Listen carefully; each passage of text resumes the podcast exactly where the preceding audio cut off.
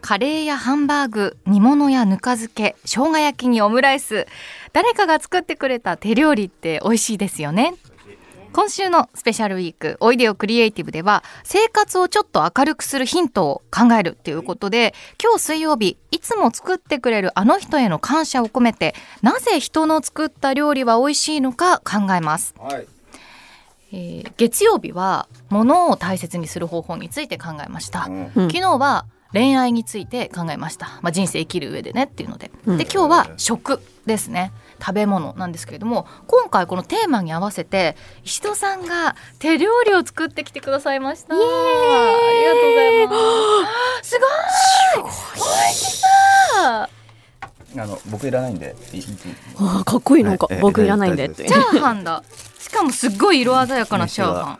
ああそうなんですよ。黄色緑ピンクの、うんご飯が 美味しそう鮭じゃないこれすごいみん鮭チャなーハン立ち上がって見てる鮭チャーハン鮭チャーです。鮭チャーハン美味しそです。それはなんかご飯物も一つあった方がいいかなっていうので、えー、鮭チャーハン、それから、えー厚焼き卵、えっとカブの塩麹漬けですこれ。以上三品でございます。すごいバランスの3品じゃないですはか、い。家にあったら全部あの買い物行かずに済ませられるやつにしようと思って。はい余り物でちゃちゃっと作余りったっ物てでいうやつちゃちゃちゃちゃちゃ系です。株からいただきいまたす私だきあいたまだすきそまどうすぞじゃあ私卵から皮株どうぞ株の塩麹は私があの自分で作ってる塩麹ですねこれすんごい染み込んでるそう株でにすそうどなんんぐですらいつけたんですかこれそれはね株半割りにしてね塩麹で一日まあ一晩かな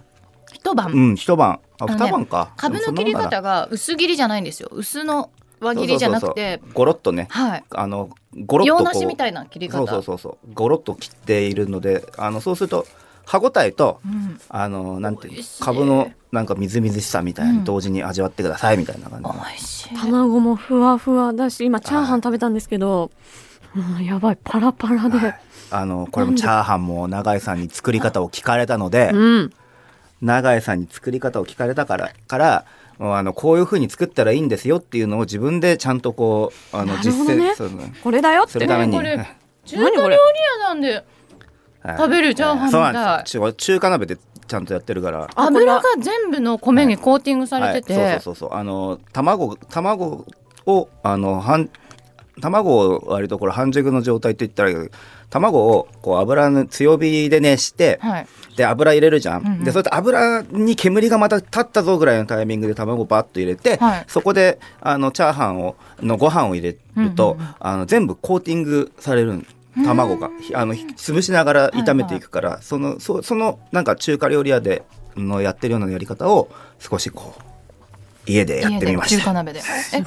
華鍋これおお味付けはどうしてるんですか味付けは、えーっと基本的にはその塩と醤油ですね、えー、それでこんな旨味出ますあ出る出るそれはあのそれはなんでかっていうと鮭があのちゃんと効いてるからだかなるほどなるほどらもうそれで十分もう塩とあのちょろちょろっつってえだってこんな噛めば噛むほど味が出るだから、チャーハン冷えってたらねあるんですか一回冷えてるから、あよりそれでうん、まなあるんだ多分それもあると思うけど、すんごいちょうどいいんですけど、そうなんですちょうどしいょっいと思ぱいくもなまくて、すはい、い味薄くもなくて、はい、そうなん最です高なんですけどめちはいゃくちゃ美味しそうなんい、ですよ本ちゃ当んにと伊やり藤まさしんとたお料理お上手なんだそうなんですよ。いや、ちょっと待って。疑っ、今まで、だから、でもそうだよね。疑われてもいいけど、これはちゃんと、あの、これもちゃんと作ってきた。だし巻き卵も、はい、お今日出汁どうしたんですかあこれはね、あの、昨日の夜に、か家帰ってきて、あの、大阪から仕事終わって帰ってきて、で、あ今日の夜を鍋にしようと思って、はいあの、鍋用に、あの、昆布を水につけてたやつがある、あったの。で、あの、朝気づいたらね、はいだからなんか酔っ払って帰ってきたのになんかちゃんと用意されてんな、みたいな感じで酔、っ払って帰ってきて昆布のお出汁取って取ってたみたいい。どうどうも取っ水てたみにたいつけ て、水につけて一晩記憶置ないしてたらしい。で、いや、記憶はある。やったけど、あの、どの、ちゃんとできてっかなと思ったら、ちゃんとできてた。から、あの、そのこう、水出しになってたやつに、あの、粉末の昆布ってのあるんですよ。今はいはいね、はいはい昆布パウダーっつはあって、粉末になったやつがあって。それちょっと足して、あのーで、えーっと、醤油と、薄口醤油と、みりんと、うーんと、にお酒か。まあ、なんかそんな、そんな感じだな。なんかみりん入れると結構ね卵焦げちゃうんですけどすへーんごいちょうどよくて、はい焦げます、焦げます。であのやっぱお出汁がジュワーってこう出てくる感じ、はいそうなん厚です焼きのそれはねあの強火で一気にあの強火3回巻きなんですよこれはうーん卵3個であの調調味料の割合水分量80ミリで、はいはいはい3分割でいやあの強火のあのあれにあのフライ卵焼き器に入れてうん入れるんだけど、ポイントはあの油をけちらないってことですねうん卵焼くときに強くするっていうのもあるし、はいあと油はまあそれなりにやっぱりくっついちゃったりとかするからでやっぱ一気に火が通るとこういうジューシーな感じで巻き上がるでもこれも何回も作ってうん今に至ってるからもうけ経験経と験努な力せるだなからもうかちゃんと負けるようになったかみたいなもう俺はいつでも負けるぞみたいな大丈夫だみたいな今今日は調子がいいみたいな入り口になんで人にお料理作ってもらうと美味しいんだろうねっていう話をしたかったんですけど、はいうんえちょっと石戸さんの経験値と技術力が高すぎてそうですね、別の話だ ねこれえでもなんかでででも美味しいでしょだから塩麹とかも美味しいあなれんかは美味しいです塩麹もあの大体自分で作るっていうのであのじゅ十分なんですね、あの十分っていうかあの売ってんのよ乾燥麹ってさどこのススーパーでも売って普通には売ってて、うん、もうめんどくさかったら、あれ、例えば 500g の塩、乾燥麹に 500g の塩で、水ひたひたみたいな。もう1対1でいいいいの。あの、はいで、そうすると、あの、常温でもそんなに腐らないでできるから、へえへーかき混ぜてあげれば。まあ、ただこれほどの技術がなくても、うんやっぱり人に作っていたもらった料理って美味しいじゃないです か。なんか、き期待してたのはさ、なんか、いや、言うほど美味しくないのみたいな。いやていうかやっぱりなんか愛を感じるねみたいなこれが手作りの良さだねみたいな感じになると思ったんですけど、はいちょっとバランスとか良すぎて、 売ってるもののレベルだったから飲食店レベルだったからまあでもやっぱひなんか手作りって嬉しい嬉しい良さっていうかありますよね。なんかもちろんその本当にプロプロレベルなんですけど、はいでも同時にこうなんでしょうねこう工場とかでこう作った綺麗にも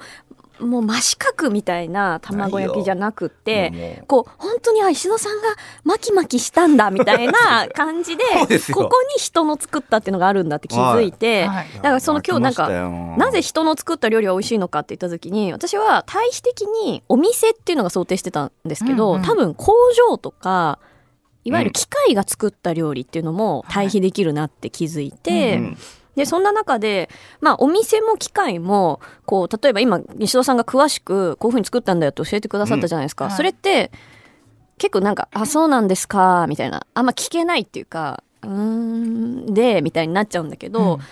身近な人が作ってくれるとなんかすごいグイグイ聞けちゃうっていうのがなんか大きな違いだな大っきいでてすねそれなんでなんですかね、確かに会社の人がうちはこう作ってますっておっしゃるよりも、うん知ってる人毎週一緒にお話してる人に語られると興味が湧く。はいそうなんですよ。不思議ですよね。だか不思ら議なことですよ今日石戸さんと初対面だったらここまで美味しいって感動してなかったかもしれないですね。ああまあ噂にペラペラペラペラ喋ってたからね、うんこれは料理のこんな感じでさとかって喋ってたやつを実践するとこうみたいな感じそうのそうそうそう。感動はあると思いますよ。そうかでもなんか初めてでも聞けるっていうか面白いなとか感動はする感じがしていて、はいそれってなんでなんだろうやっぱり目の前の生きている人が頑張って作ってくれたんだっていうストーリーがわかるからですかねっても思ったんだけどど。家庭料理はでもそうだよね、はいはい基本的にはさ家で作るのと家庭料理はやっぱ決定的に違うのはあのプロの技術ってさとにかくすごいんだやっぱりうんこのミリ単位だからさ、うんもう確かにミリ単位の成功なものを競い合ってるみたいな感じででもまあともすればそのすごい分かり一見すると実は分かりにくいっていうものもあったりとかするわけそんな分かりやすい味でっていうかないからさね今だったら本当にラーメン屋とかでも別に下手したらなんか自分たちであのプロのやって作ったやつよりも業務用のラーメンスープの方がもう普通に美味しくなっちゃってる時代だから、うんそれもす工場で本当それこそ月にパック詰めされてくるようなやつでも本当にクオリティ高いからあのすごいいいなと思う反面でもなんかさあの家で作るっていうのはさもうちょっとラフな感じじゃないラフさもうばもうなんかもう毎日食べられるみたいなうんうんこのね毎日感っていうのは大事なんですよもう一発目からさプロの作ったものは一口目から美味しくないといけないからあー余白があるそのラフさっていうことにゆえのこう余白っていう感じとあと毎日感毎日食べられる祝祭的な料理じゃないっていうのはそうそうそうごち確そうじかゃないにっていうやっぱりその余白ってどれだけ完璧に作られたレシピでも例えばキューピー3分クッキングとか見てうん作っても、完全に同じ状況ってできないじゃないですかお料理って、うんだからやっぱりその人の工夫じゃなくてもその偶発的ななんか要因が入っちゃうから火の入れ方もちょっと違ったりとかするからあそうそうそうそそうの人のオリジナリティなしに料理は作れないと思うんですようんうんその人の余白なしに。うんうんだからそういうところにあの考えてくれたんだなみたいな、まあそうですよねここに行くこの昆布の粉末にたどり着くまでに石戸さんのなんか人生があったんでしょうねみた いな確かにそこそれも味に、まあまあまああ入っのてるかもあるよ